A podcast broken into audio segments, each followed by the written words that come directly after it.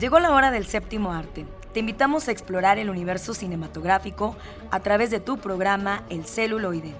Entérate de festivales, talleres, música de todos los tiempos, ciclos, grandes leyendas, cartelera, adaptaciones, historias, entrevistas, recomendaciones, el eco de las ciencias y mucho más. Arrancamos.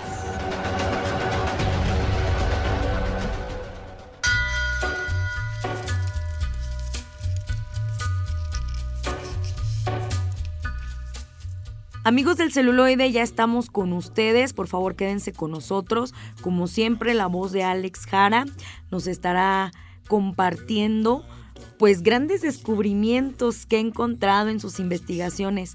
Ya ustedes conocen que nuestro colaborador Alex Jara es un apasionado del cine mexicano y ahora nos tendrá precisamente un documental sobre, sobre el pulque, que fue una bebida que dejó con el ojo cuadrado a los alemanes en la época de Hitler. Así que por favor quédense con nosotros a través del 1190 de AM. Como siempre, Eduardo Carrillo apoyándonos en los controles. Vamos cerrando el año.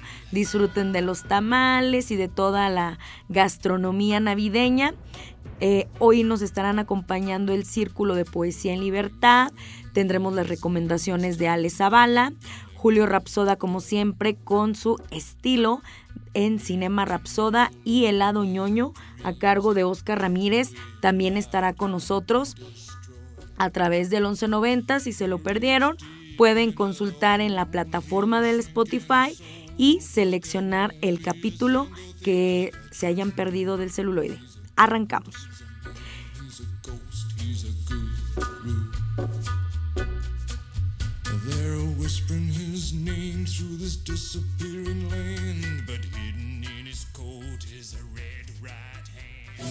Homenajemos al cine de ayer. Época de oro.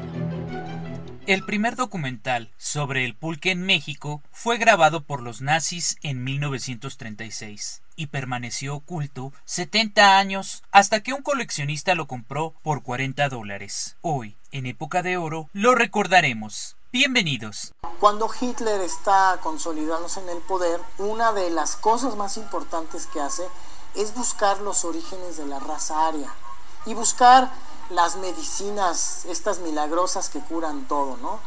Y dentro de lo que él hace, pues manda a gente a todo el mundo, manda gente al Tíbet, manda gente a América, manda gente a África. Y entonces, pues una de las cosas que le dicen al Führer es que el pulque es esa fuente de la eterna juventud que estaban buscando y que era el pulque, no era un, no era un laguito donde salía un agua, ¿no? Entonces, pues es un poco de que él se quiere documentar qué pasa con esta fuente, de dónde es, de dónde sacan este maravilloso líquido. En eso manda a Schubert Hunger a México a grabar varios documentales. Y esta serie de documentales se van, se van a Europa. Acá nunca se conocieron, ¿eh? eran material exclusivamente para el Tercer Reich. Eh, yo tengo una amiga en Alemania y que, que trabaja en museos había una biblioteca pública muy antigua llena de documentos de la época de los nazis. Entonces, para quedar bien con los judíos, deciden vender toda la, todo el acervo, ¿no? Y mi amiga recibe un listado de todo lo que se va a subastar, ¿no? Que eran películas, libros y todo lo que ustedes se imaginen. Y entre esos vio algo que decía Pulque Veritum. Y entonces ella me dice, como ves, esto tiene que ser de Pulque. Yo no podía ir a Alemania, entonces le encargué que ella se fuera a la subasta, ella se va a la subasta, ella compra este documental y pues lo gana, a nadie le interesa, nadie sabe de qué habla, de qué es y me lo envía. Amigos del celuloide, muy buenas tardes. Excelente sábado de cine para todos ustedes. En 1936, un equipo de filmación de la Alemania de Hitler desembarcó en México con la misión de grabar un documental sobre la extracción y producción del pulque, una bebida fermentada de la planta del maguey con miles de años de antigüedad. La película dirigida por Schubert Hunger, uno de los cineastas más prolíficos de aquella época, se perdió después de la Segunda Guerra Mundial entre cientos de archivos polvorientos producidos durante el Tercer Reich. 70 años después, en una subasta pública en Berlín, un coleccionista mexicano compró la vieja lata desgastada por cuatro mil pesos. Dentro, en perfecto estado, se encontraba el único documental que recoge cómo era el cultivo y el consumo de pulque en México en los años 30. Javier Gómez Marín es ese coleccionista. Sostiene con ligereza entre sus dedos delgados la estrecha película de 16 milímetros donde se lee Pulque en Berrington in México. Casi me desmayo. Es como encontrar el santo grial de pulque, dice Javier, quien atesora más de 8.000 objetos relacionados con la bebida mexicana y es funcionario de la Secretaría de Cultura del Estado de Puebla. Ordenados con la pulcritud de un taxónomo, todos los objetos que rodean a Javier Gómez Marín tiene que ver con el pulque, la planta de maguey y la historia de la bebida más consumida en México a comienzos del siglo XX. Libros, obras de arte y hasta la primera botella en la que se envasó la bebida a finales de 1800. El nacionalismo cultural durante los 30 y los 40 reivindicó las raíces de México a través del pulque, señala Javier, quien considera que es muy importante recuperar el documental alemán para el patrimonio cultural y gastronómico del país. Diego Rivera, David Alfaro Siqueiros y José Guadalupe Posadas pintaron e hicieron grabados con temática pulquera. También fue de interés para el director ruso Sergei Eisenstein, quien rodó una parte de su película Que viva México en una plantación.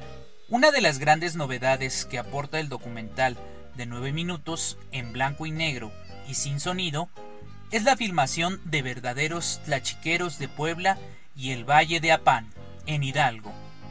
No son actores. Los jornaleros extraen de manera rudimentaria el aguamiel del corazón de los magueyes y lo transportan sobre burros en odres y barriles de madera. En otras imágenes, un grupo de hombres toma pulque en las pencas de la planta. Como la película es muda, una persona leía un texto a medida que aparecían las imágenes. El libreto, Gómez Marín lo encontró en una librería años después. Cree que por el contenido y el tipo de explicación que tiene el folleto de 14 páginas, el documental fue exhibido en círculos científicos o universitarios.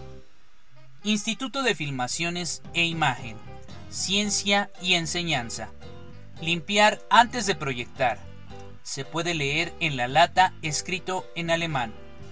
Schubert-Hunger realizó más de 300 películas entre dirección, producción y guion. La mayoría fueron sobre naturaleza y contenido cultural. Entre ellas destacan las adaptaciones literarias de cuentos de los hermanos Grimm. El Führer manda a sus cineastas a documentar los orígenes de la raza aria, la fuente de la eterna juventud y a encontrar todo tipo de medicinas y de alimentos con propiedades curativas. El pulque es rico en lactobacilos, minerales y aminoácidos, explica Javier. También les interesaba el cultivo de los alimentos nacionalistas, señala la historiadora Claudia García, experta en las andanzas de los nazis en México durante y después de la guerra. El agave se ofrece como una especie de regalo de la naturaleza, un oasis en el desierto, un refugio de humedad en las tierras más secas. Explica el libreto. El interés por la cultura, la economía y las antiguas civilizaciones de México estuvieron en el punto de mira de Hitler, al menos entre 1936 y 1939 el equipo de Hunger grabó otras tres películas sobre la producción de maíz, la cultura maya y la vida en una hacienda alemana en Puebla. Pero podría haber muchas más. En el Archivo General de la Nación hay un documento clasificado de la Policía Política sobre esa grabación, junto a otros papeles del espionaje nazi en México, dice Ulises Ortega, investigador y profesor de historia de la UNAM. Alemania tenía controlado su cine, dentro del equipo de filmación alguno podía estar entrenado, dice Claudia García, quien señala que el espionaje nazi comenzó a tener mayor actividad en México a partir de 1939. México era un punto de información por su cercanía con Estados Unidos, dice la experta. Yo soy Alex Jara Continúen sintonizando su programa El celuloide a través de la señal de Radio Universidad.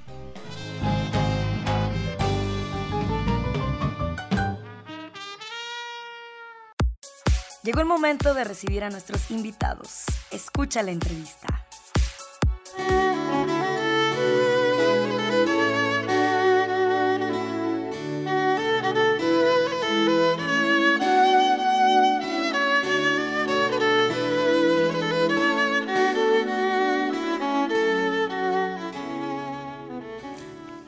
Continuamos con más aquí en el celuloide. Seguimos disfrutando de las fiestas decembrinas y me complace presentar y compartir el espacio con Susi Aguilar, que viene en representación de el Círculo de Poesía en Libertad, que nos va a platicar lo que se hace y a dónde podemos encontrar este círculo si queremos formar parte pues de la poesía, si queremos compartirlo nuestra pasión o si escribimos poesía, pues también es parte también de, del séptimo arte, así que no podíamos dejar de lado eh, pues esto que nos inspira, que también es la poesía. Muchísimas gracias Susi por aceptar la invitación. Platícanos por favor eh, cómo se va moviendo el círculo de poesía, cómo son las dinámicas, cómo podemos participar ¿Qué se hace durante todo el año? Cómo no, Pati. Antes que nada, muchísimas gracias por tu invitación. Ha sido para mí un gusto enorme porque estas cabinas de radio me vieron a los 16, 17 años cuando iniciaba como declamadora.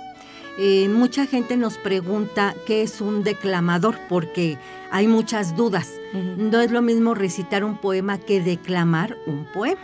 Y este círculo de poesía nace precisamente de un grupo de mujeres que se encuentran en el camino y que decidimos que la declamación y nuestras participaciones como que no podían estar olvidadas. Encontramos el apoyo enorme de la señorita Amparo Rosillo, quien nos presta sus instalaciones para ahí formar el círculo. Eh, empezamos, ahorita ya va a cumplir su cuarto aniversario, y empezamos, este, ¿cómo se dice? Eh, cinco personas, que éramos las cinco o seis declamadoras que nos conocíamos desde hace muchos años, yo creo más de 20, y ahora nos volvimos a encontrar hace cinco años y se logra hacer círculo de poesía en libertad. Eh, declamando, haciendo recitales, eh, aprendiendo de libros, de autores que la misma, en donde estamos, que es una librería, nos enseña. Y ahí empezamos y se fueron formando eh, cuatro recitales ya ahorita eh, durante el año. empezamos con Pueblo Místico, Azul y Bohemia, Tarde Argentina y por primera vez el día 6 de, de diciembre estamos con Voces de Esperanza. Muy bien. Y lo que se va manejando en estas cuatro participaciones que se hacen durante el año, ¿qué, qué temas abarcan? Ok, mira, nosotros iniciamos en el mes de febrero por ahí con lo que son los poemas, tanto hablar de, un poema místico como el pueblo de San Luis Potosí. Eh, San Luis Potosí es sumamente místico, y este y, muy de antes, o sea, nosotros no cambiamos, pasarán los años, pero San Luis Potosí siempre tiene esa esencia. Eh, damos lo que es Azul y Bohemia con toda lo que son los poemas eh, que ya todo mundo conocemos como son los clásicos, con un seminarista de los ojos negros, eh, con poemas de Amado Nervo, con una sinfín de poemas y ahí damos, eh, se presenta un artista invitado ah, compartiendo boleros. Después nos vamos a una tarde muy argentina con poemas o reflexiones eh, de, poetas argentinos ah, con la ayuda de Academia de Danza Bellar y eh, espero que se pueda lograr nuevamente la participación de la orquesta típica eh, Café Domínguez, de, conformada por jóvenes potosinos en su mayoría. Y no, eh, vamos después con voces de, esperanza. va a ser una serie de poemas y cuentos navideños. Y ah. cerramos el año con, con esto. Y las personas que están interesadas en conocer esta dinámica, cómo la, cómo la van manejando, cómo la van trabajando este, con las distintas generaciones, porque ahí hemos visto distintas generaciones. Eh, ¿A dónde pueden acudir? ¿Dónde se pueden acercar para ver cómo es el círculo y, y si les gusta, pues integrarse? Sí, mira, estamos en una librería muy antigua de San Luis Potosí. Está a un costadito de la catedral, estamos frente. Y eh, estamos los miércoles a partir de las 6 de la tarde y está abierto a todas las edades. Afortunadamente he tenido mucha suerte de que han llegado jovencitas niñas, este, ya de, bueno, la, la, que tenemos ahí inició prácticamente desde los tres años de edad. Y ya cuando tuvo oportunidad de hablar, que fue como a los cuatro añitos, dijo yo quiero decir también un poema. Entonces, este, no hay una edad eh, límite y pues más que nada llegar con todo el entusiasmo. Así es, entonces todos los miércoles a las seis de la tarde. Así es. Perfecto. Tienen página, ¿verdad? Tenemos eh, página en Facebook como Círculo de Poesía en Libertad. Ahí van a ver nuestros poemas, nuestras invitaciones, videos eh, y una muy extenso ya ahí lo que, lo que podemos presentarles. Así es, pues ya les dimos una probadita. Esperamos que Susi venga en el mes de febrero, que no sea la última vez que esté viniendo en estos cuatro eventos importantes para que nos recuerde, para que el 2024 estemos muy presentes e inmersos en la poesía con el estilo de el Círculo de Poesía en Libertad. Pues te agradezco mucho, Susi.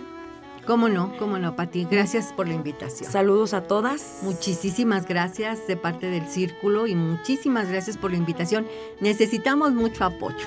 Así es. Y gracias por los regalos por aquí ya les estaremos diciendo la dinámica.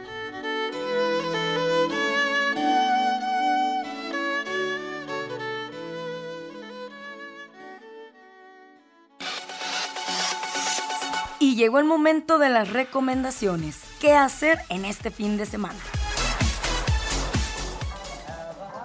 Muy buenas tardes amigos del celuloide. Gracias por sintonizarnos en este sábado de cine, como siempre, a través de Radio Universidad.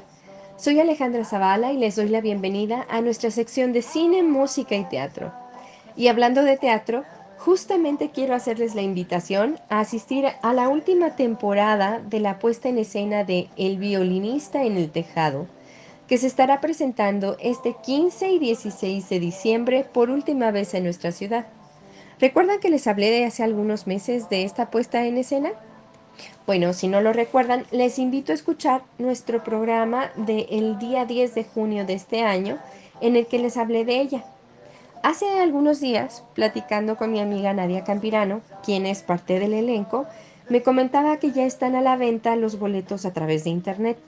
Espero que puedan asistir y apoyar así al talento potosino en esta última temporada de El violinista en el tejado. Volviendo a las películas navideñas, otra que me encanta desde que la vi la primera vez es la película de Sandra Bullock, While You Were Sleeping, o Mientras dormías, como se tituló en español. Esta es también una comedia romántica estadounidense de 1995, dirigida por John Turteltaub, protagonizada por Sandra Bullock, Bill Pullman, Peter Gallagher, Peter Boyle, Jack Gordon, um, Glynis Jones y Nicole Mercurio. Y es la historia de la solitaria huérfana Lucy Moderatz, quien es Sandra Bullock, um, quien trabaja en una estación de tren elevado en Chicago y está enamorada de un apuesto caballero a quien ve todos los días, pero él nunca ha puesto atención en ella. Un frío día de diciembre es testigo de un atraco en el que dicho apuesto caballero termina desmayado en las vías del tren. Ella, sin pensárselo dos veces, se lanza a las vías para salvarlo de una muerte segura. Cuando el hombre es llevado al hospital, ella trata de entrar con él, pero no la dejan entrar a verlo porque, pues, no es familiar suyo. Entonces, ella comenta así como en un suspiro, ah, iba a casarme con él. Y entonces una enfermera lo escucha y la lleva a verlo. Y así comienza todo el enredo cuando se presenta la familia a ver al hombre, cuyo nombre es Peter Callahan, y al encontrarla ahí y ella ser presentada como la prometida de su hijo, quien por cierto está en coma desde la caída en las vías del tren, es acogida por la familia de la cual termina enamorándose por completo, lo que hace aún más difícil confesarles la verdad. Mientras dormías es una película romántica llena de enredos, sentimiento y diversión. Al menos yo me he reído y llorado bastante con esta película a través de los años y la verdad es que también debo confesar que la veo varias veces al año, aun cuando no sea Navidad. Amigos, se me ha terminado el tiempo el día de hoy. Muchas gracias por acompañarnos y hasta la próxima. I'm not working this weekend, Jerry. Lucy! Every day I go and I sit in a booth like a veal. I, I work every holiday. I go home to a cat. For Lucy, loneliness was a way of life. Joe Jr.'s still single. Yeah, it's a shocker. But the moment she saw Peter, she became a believer in love at first sight. He was perfect. Then fate stepped in. Mister! There's a train coming! Oh, God, you smell good. Now she's part of his life. He's in a coma. Oh, I was gonna marry him. Who's she? She's his fiance. No, no, no. Peter's engaged. She saved his life. Part of his family. Hey, who's this? Where's my, um, Lucy's going to marry my brother Peter. What? I didn't mean for this to happen. I don't know what to do. Don't tell them a thing. Well, since they met you, they figure they have Peter back. They need you, Lucy. Just like you need them. Come on, everybody. And the grandmother, she's got this heart thing. She had three attacks already. Now you tell them now, and you might as well shoot Grandma. Oh, That's right. You haven't met Jack yet. Welcome to the family. Oh, thank you. It's funny, my brother never mentioned you. Which one of the three Stooges was Peter's favorite? Curly. Curly! Ha! He's everybody's favorite. Fact is, you're not really Peter's type. All right, whose type am I? I like blondes. You like brunettes. What can I say, Peter? I was never envious of anything that you had until now. You have to tell me what to do. I like Jack. Pull the plug. You are sick. I'm sick. You're cheating on a vegetable. Caravan Pictures presents Sandra Bullock, These are your husband's things. Not my husband! Your fiance. Bill Pullman, She drives you so crazy, you don't know whether to hug her or just arm wrestle her. Peter Gallagher, He's awake! Your family's here, Peter. In a film about love at second sight. Who are you? While you were sleeping, Shouldn't have left the booth. Oh, shouldn't have left the booth. Shouldn't have left the booth.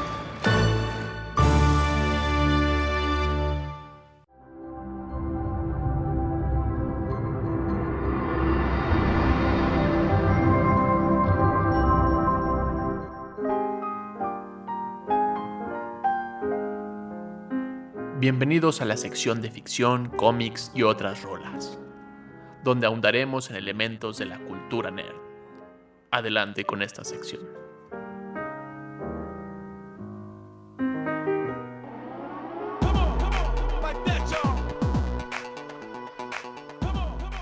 Hola a todos, bienvenidos al lado ñoño del celuloide. Me acompaña Lalo Carrillo en los controles. Yo soy Oscar Ramírez y quiero continuar hablando sobre Blade.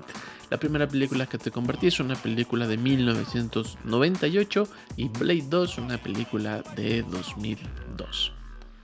En esta segunda entrega, Blade estará buscando a Abraham Whistler, este mentor que aparentemente se perdió, murió en la primera película de Blade, sobre todo por las manos de este vampiro Frost, Deacon Frost, y que rompería como ese lazo humano que tuviera Blade en la primera película.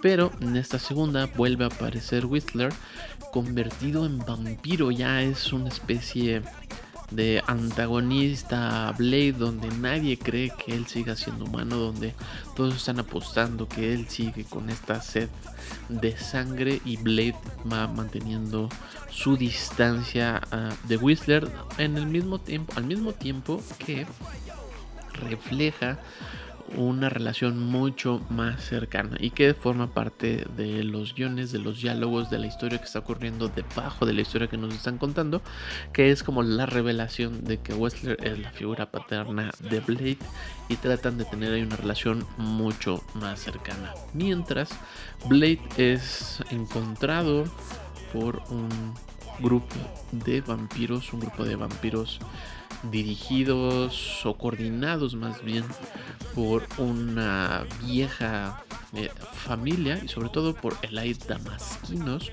que es como el vampiro más viejo que vemos en esta película, que pertenece a una dinastía muy antigua de, de seres vampíricos y ahora están buscando a Blade para hacer una mancuerna porque hay un nuevo virus que está circulando entre los vampiros. Y es muy padre porque este segundo virus, más bien este primer virus, es, el, es un virus muy parecido que podemos encontrar en la novela escrita por Guillermo del Toro y Chuck si no me equivoco.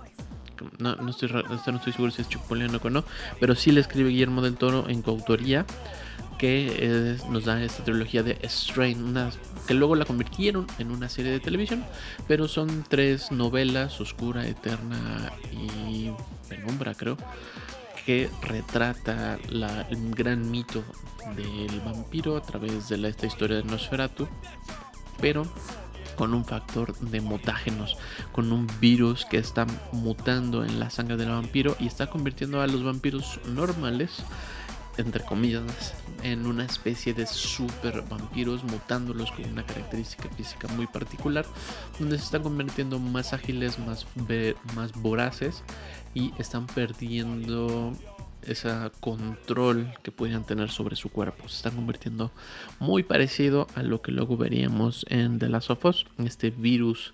Más bien, en The Last of Us es un hongo, aquí es un virus, pero tiene esta semejanza de que solo quiere prevalecer a sí mismo, infectando la mayor cantidad de cuerpos o huéspedes posibles. Y lo que está ocurriendo es que los vampiros los convierte en esta especie de super vampiros, pero también en una especie como de zombies vampiros que no tienen un, una razón de ser, no hay una conciencia, sino solo se tienen que esparcir y propagar. Y para esto, el Aida Masquino siente la necesidad de pues juntar a Blade para poder eh, pues contrarrestar a este nuevo origen, a este nuevo vampiros que solo este, pueden ser asesinados por la luz ultravioleta o por la luz del sol. Pero hay un personaje, eh, Reaper, que lo podemos eh, nombrar así, que es el paciente cero, que luego descubriremos que es el hijo de Damasquinos y estará luchando con su hermana, que es uno de los personajes principales de la historia. está. Mm, ay, ¿Cómo se llama Nisa Damasquinos, que será quien contacte a Blade y tendrá que, pues, aludir a la parte vampírica de Blade, como aludir a la parte humana también de Blade, para contrarrestar a este nuevo vampiro, no este ser del paciente cero, que eh, Jared Nomak, se titula Jared no si titula, se llama Jared Nomak conocemos a un peculiar grupo de vampiros, cada uno con habilidades únicas de diferentes partes del mundo, que ayudarán a Blade a eliminar a esta nueva amenaza vampírica. Y uno de ellos muy particular está interpretado por Ron Perlman, que tal vez tú lo conozcas mejor por interpretar a el Diablo Rojo, o mejor conocido como Rojo en Hellboy, que también la dirige Guillermo del Toro. Y este grupo peculiar de vampiros tratarán de buscar una alternativa más fácil de asesinarlos hasta que descubren que la única gran desventaja que tienen es la luz ultravioleta, mientras ellos van pereciendo en pequeñas escaramuzas, buscando esta pelea con los vampiros, dándole un giro mucho más dinámico a la anterior película, que era como más individual, aquí ya hay un grupo, hay un, un lore mucho más amplio, hay familias, hay vampiros que pertenecen a diferentes lugares del mundo y que son vampiros antiguos, unos más modernos y que hacen esta compañía, el grupo de vampiros muy peculiar para luchar contra este super vampiro que es la gran amenaza. Y que si al final de la película iremos descubriendo realmente quién es el que está detrás, qué es lo que está ocurriendo y todo es un plan de damasquinos para seguir manteniendo su reinado de cierta forma, este control dinástico que tiene sobre otros vampiros y que su única amenaza era su hijo. Y que lo vamos descubriendo hacia el final de la película mientras Blade sigue luchando contra ser amigo de los vampiros o luchar con los vampiros, estar liando con lo que está pasando con Whistler porque en este punto nadie cree que él los quiera ayudar. Hay un pequeño joven que se convierte en el aprendiz de Blade, que es el nuevo técnico, que va haciendo mancuerna con, justo con Whistler y tiene ahí una lucha muy locochona de quién es el verdadero ingeniero de las armas de Blade, ¿no? Y todos al final se hace un reverendo que tenga. Resulta que el chico se convierte hacia el lado villano. El, el personaje de este Dieter Reinhardt es el también los traiciona y va convirtiendo en la película de Blade en una película bastante sanguinaria, bastante movida, mucho más oscura y mucho más fantástica. A diferencia de la primera que tendía hacia más una cuestión como de los 2000, lo tecnológico, el lado oscuro, el lado industrial.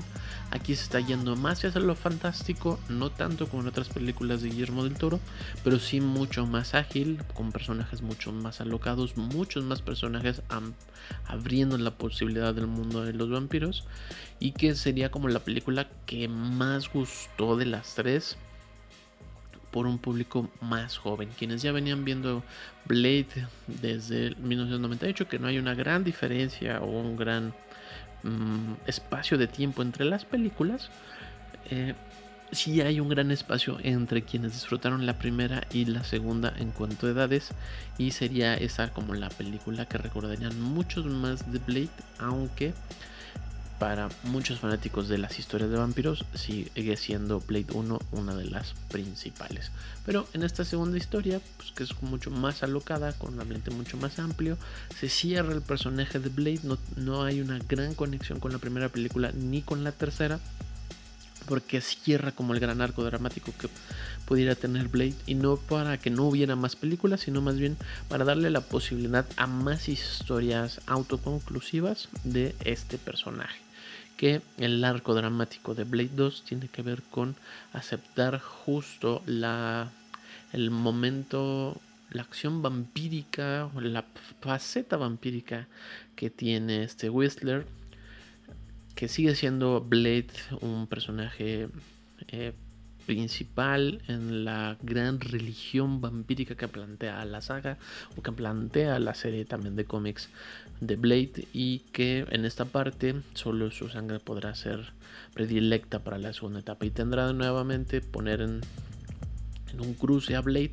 de consumir o no sangre, lo cual lo hace en una super alberca llenísima de sangre para poder vencer a Damasquinos, poder vencer al paciente cero y sobre todo liar el conflicto interno con Aaron Whistler que toda la película constantemente nos está dando como guiños de que él los va a traicionar. Y resulta que no porque la película nos lleva a ese lugar y es bastante entretenida, eso lo hace más ágil. Va jugando con un montón de elementos, con un montón de narrativas, para darnos una película de superhéroes bastante movida, poco como recordada, pero como mucho más construido en el ambiente, mejor narrado y que pues justo todo esto daría pie a lo que sería después el gran universo de Marvel. Sigue empujando Marvel con estos personajes que son muy particulares y muy puntuales en la historia que tal vez no llegaron tan grandes como luego serían las, el gran universo cinematográfico de Marvel, pero lo, lo, lo, cochón justo es que está Guillermo del Toro, David Goyer y que serían estas plataformas para impulsarlos a proyectos muchos más ambiciosos y que serían Blade una gran parque de juegos para explorar todas estas posibilidades. Gracias por estar aquí y compartir a través del 1190 de la M Blade 2 en el celuloide. Recuerda que nos puedes seguir en Facebook, también nos puedes seguir en Spotify para escuchar este y otros episodios. Nos encuentras igual como el celuloide y ahorita continuamos con más aquí en Radio Universidad. Cinema Rapsoda. Historia del cine, melodrama y vida cotidiana.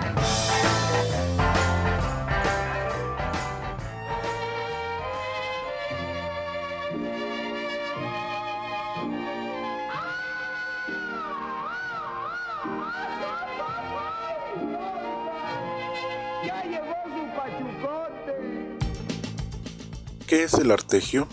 Según el diccionario de argot mexicano, se trata de la especialidad a la que se dedica un ladrón, como el timo, el robo de carteras, el robo de casas, entre otros. Hoy en Cinema Rapsoda hablaremos del documental Los ladrones viejos, las leyendas del artegio. Un documental que nos abre la puerta a un mundo irrepetible con personajes inolvidables, ladrones capaces de robar a presentes de la República y una serie de códigos que hoy han quedado atrás.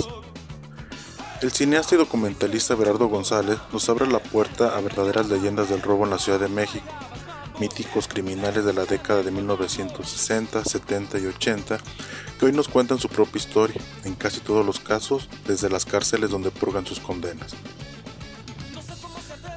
Ganadora del Ariel de Plata por Mejor Edición, Mejor Largometraje Documental, así como Mejor Documental en el Festival de Guadalajara, Everardo González nos presenta a Fantomas, el Carrizos, el Burrero, el Sochi y el Chacón. Y en cada una de estas historias irán desgranando el arte de robar en la capital mexicana durante décadas mientras describen el submundo que integraron y que hoy parece escapado de la ficción. Aunque los escuchemos narrar decenas de delitos, es muy difícil no empatizar con, estos, con estas historias de ancianos que nos hablan del robo como un arte y que describen ciertos códigos que podríamos llamar de caballeros o por lo pronto dignos de ladrones de guante blanco, que les permitió ser verdaderas leyendas vivas en la crónica roja mexicana.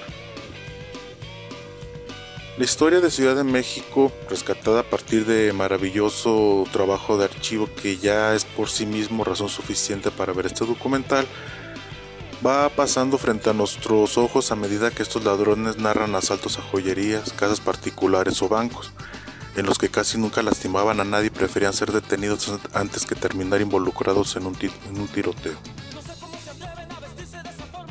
Aparecen asimismo su relación con policías bastante más dispuestos a mirar para otro lado.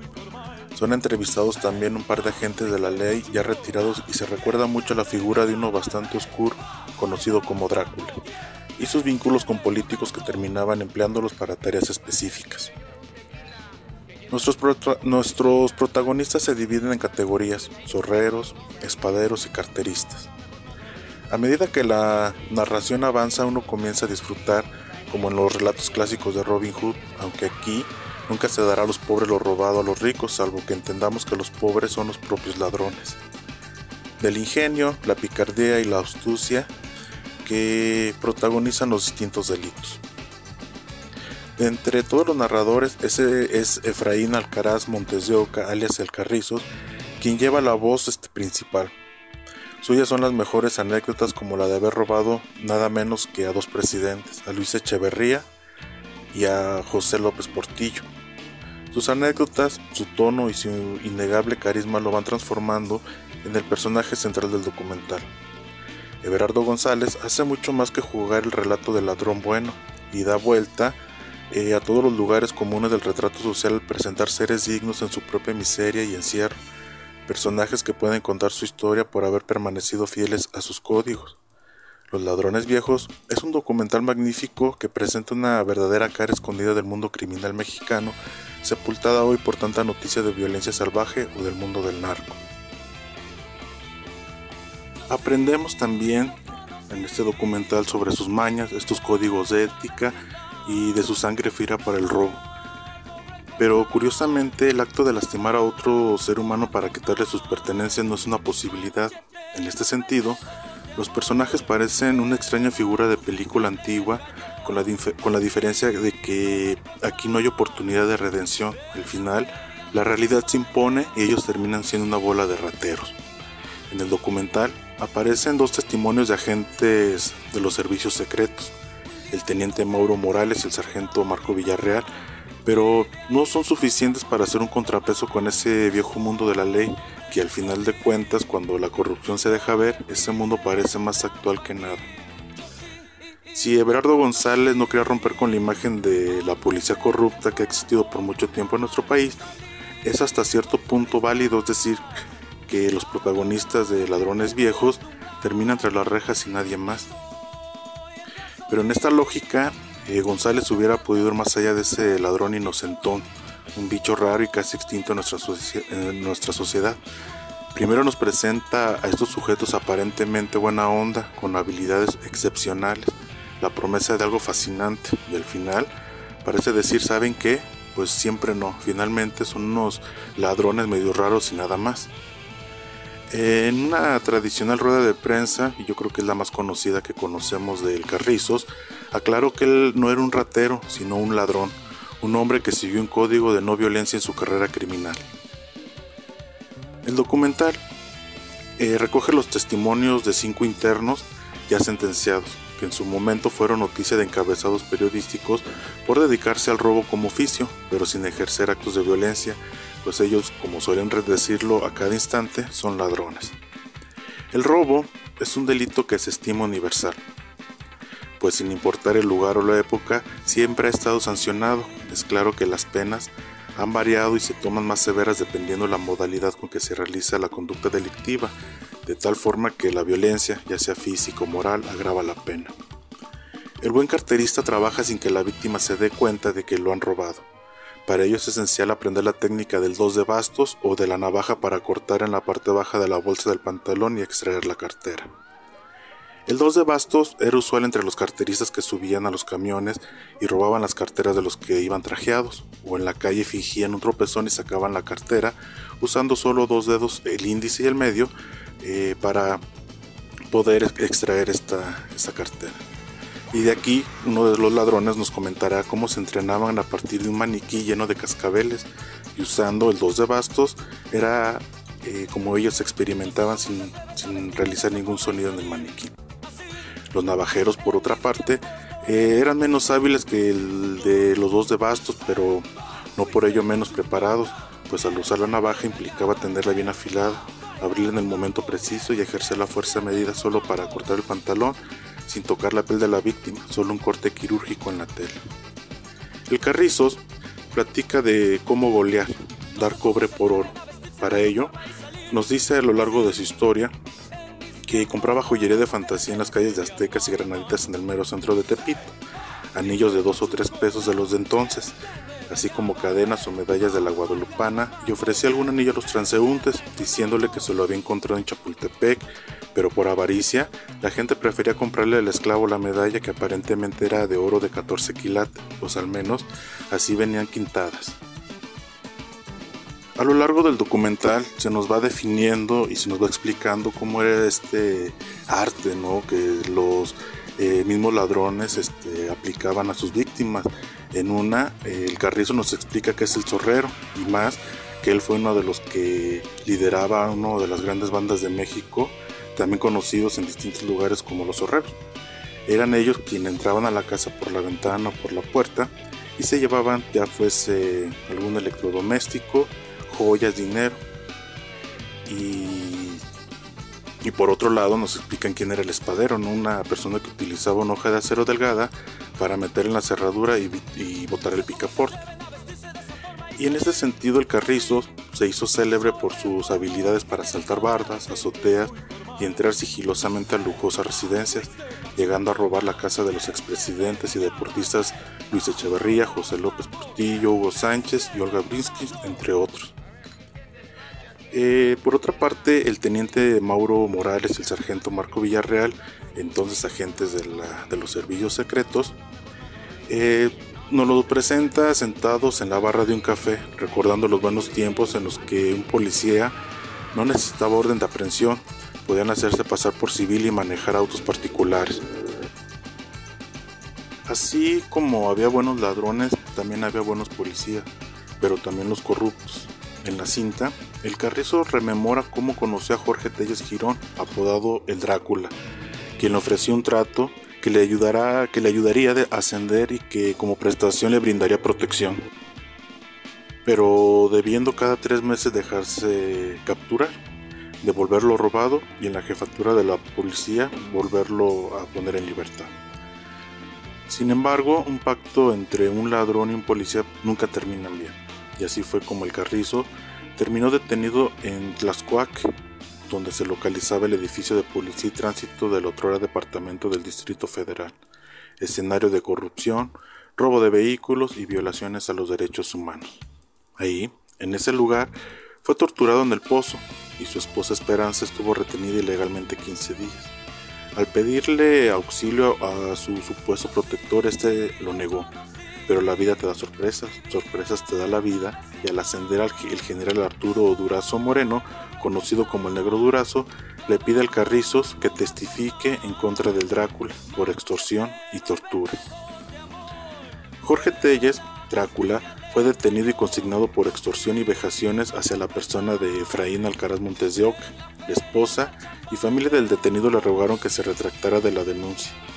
El Carrizos así lo hizo y sin pedirlo, a cambio recibió un millón de pesos del Drácula. Nunca más se supo nada, solo que llegó a terminar la carrera de licenciado en Derecho. El llamado artegio es el arte de robar sin lastimar a la víctima. Son distintos modos del robo, pero idénticos en el respeto por los valores de su profesión. Entre ellos está el timo, el robo de carteras, entre otros. Historias de delincuentes que jamás usaron la violencia y por eso se volvieron famosos. Esos émulos de Robin Hood fueron famosos y admirados en su gremio, inclusive en la policía, pues el prestigio de los ladrones viejos descansaba en su habilidad para robar discretamente y sin violencia. El Carrizos, proclamado en su tiempo el rey de los horreros, asegura que hubiera preferido ser entregado a dejar una familia desamparada. Esto fue Cinema Rapsoda, nos vemos hasta la próxima.